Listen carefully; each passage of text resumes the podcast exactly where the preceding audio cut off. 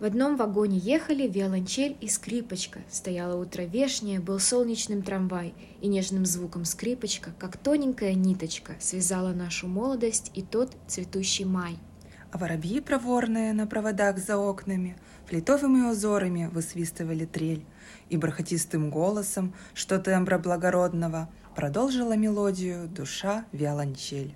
Подружки неразлучные, виолончель да скрипочка, своей скромной лирикой творили волшебство, и не осталось скучного, а также равнодушного в том солнечном трамвайчике почти ни одного. Ах, королева музыки, ах, скрипка вдохновенная, ты в сказку незабвенную опять меня возьми. Пусть утро улыбается, пусть юность продолжается, и мой трамвайчик катится по улицам Перми.